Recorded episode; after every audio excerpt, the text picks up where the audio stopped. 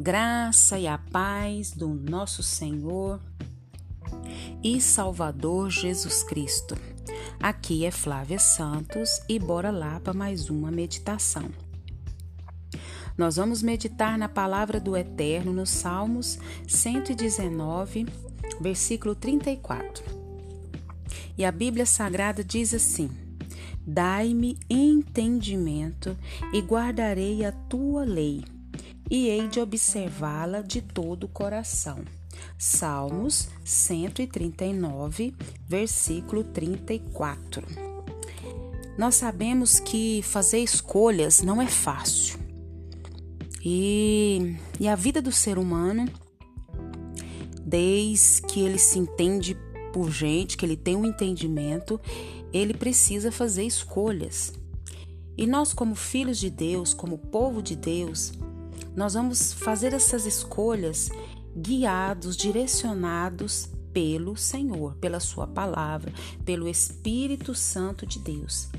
Então, aqui o salmista ele fala: dai-me entendimento. Ou ele, ele está dizendo: Pai, dai-me compreensão. Pai, dai-me conhecimento.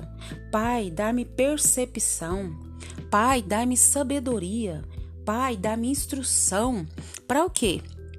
Para tomar todas as decisões da vida dele.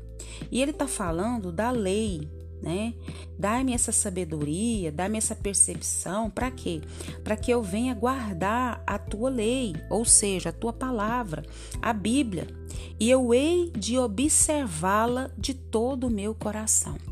Pessoas que leem a Bíblia, pessoas que estudam a Bíblia, pessoas que observam a Bíblia e mais do que observar, estudar, coloca em prática, guarda no seu coração, são pessoas que sabem fazer boas escolhas, porque não vão fazer as escolhas direcionadas pelo seu achismo, pelo que pensa, pelo que acham, mas vão, vão tomar as decisões para a sua vida, é, para as pessoas que fazem parte da sua vida, é, para o seu trabalho, faculdade, seja o que for, que decisão que precisa tomar.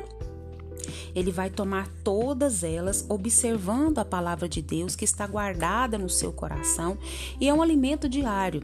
Nós lermos a Bíblia, estudarmos a Bíblia é algo que precisa ser diário, constante. Nós precisamos almoçar todo dia, tomar café, lanchar, jantar, são as nossas refeições básicas para manter o nosso corpo saudável. Assim é a palavra de Deus, nós precisamos nos alimentar todo dia da Bíblia. Nós precisamos todo dia ler, ruminar, né, obedecer, observar, guardar no nosso coração. E alimentar com a oração, com o jejum, com a consagração, com se desviar dos maus caminhos. Então nós precisamos dessa percepção e isso não, não, não ter essa percepção de maneira natural, mas só mesmo guiada, direcionada, essa instrução, essa sabedoria, esse conhecimento com harmonia, só através do Senhor, da Sua palavra, do seu poder, do poder do Espírito Santo de Deus. Conta-se que há muitos, muitos anos atrás, um senhor já idoso, muito rico, porém esse senhor idoso ele era sozinho, ele não tinha mulher, ele não tinha filhos, ele não tinha parentes, e ele resolveu é, presentear é, os empregados da sua mansão. Era um homem muito rico. Então ele chamou os funcionários e pediu que se assentasse. À frente de cada um havia uma Bíblia e uma pequena quantidade em dinheiro. Então esse homem perguntou, o senhor rico, né, o patrão rico perguntou: "Que presente vocês preferem? A Bíblia ou este valor em dinheiro?" Podem escolher o que quiserem. O primeiro a falar foi o zelador. Ele falou assim: Eu gostaria muito de receber a Bíblia, mas como eu não aprendi a ler, o dinheiro será mais útil para mim. Disse o jardineiro: Minha esposa está muito doente, por isso tenho mais necessidade do dinheiro. Se não, escolheria a Bíblia com certeza. Então veio a cozinheira. Eu gosto muito de ler, porém trabalho tanto que nunca consigo tempo nem para folhear uma revista. Por isso vou aceitar o dinheiro. Chegou a vez de um menino que cuidava dos animais da mansão. Como a família dele era muito pobre, o homem se adiantou. É claro que você vai pegar o dinheiro, não é? Isso trará uma boa ceia em sua casa, sapatos novos também. O menino respondeu: Isso seria muito bom, mas vou escolher a Bíblia. Sempre quis ter uma.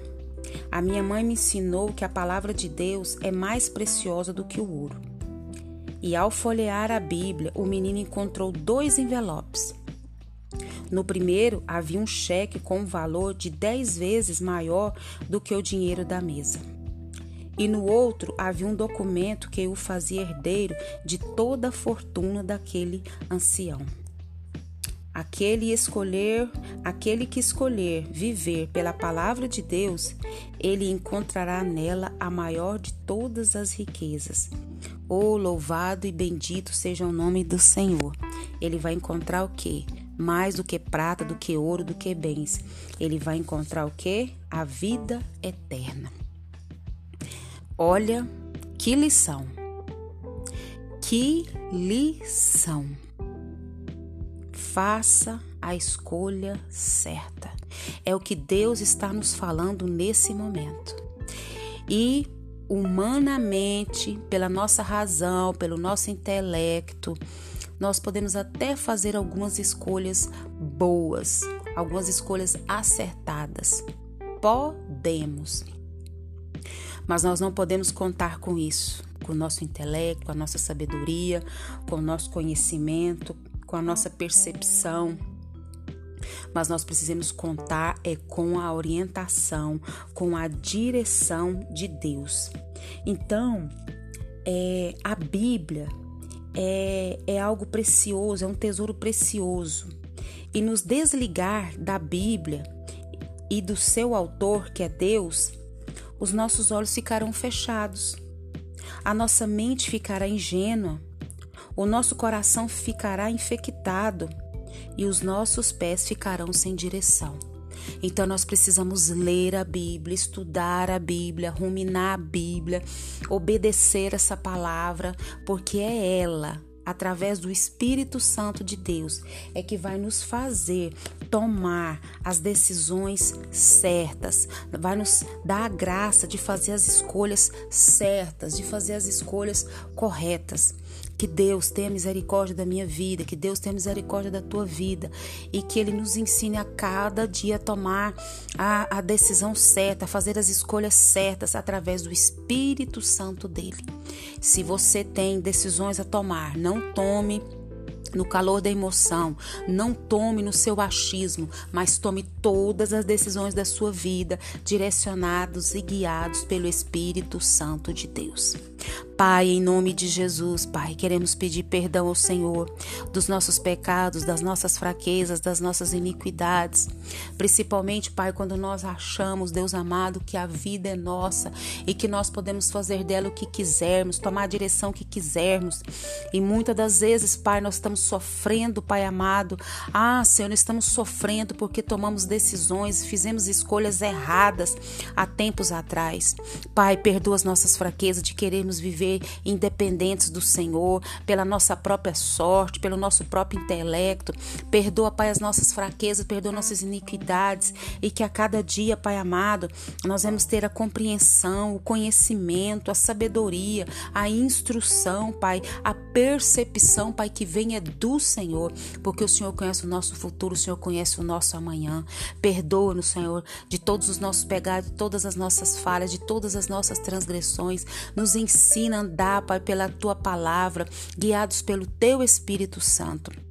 Pai, em nome de Jesus, continua guardando a nossa vida, guardando os nossos, livrando-nos dessa praga do coronavírus e de todas as pragas, de todas as enfermidades que está, meu Pai, sobre essa terra. Nós te clamamos nessa hora e te agradecemos no nome de Jesus. Um abraço e até a próxima, querendo bom Deus. Leia a Bíblia e faça a oração se quiser crescer. Fui!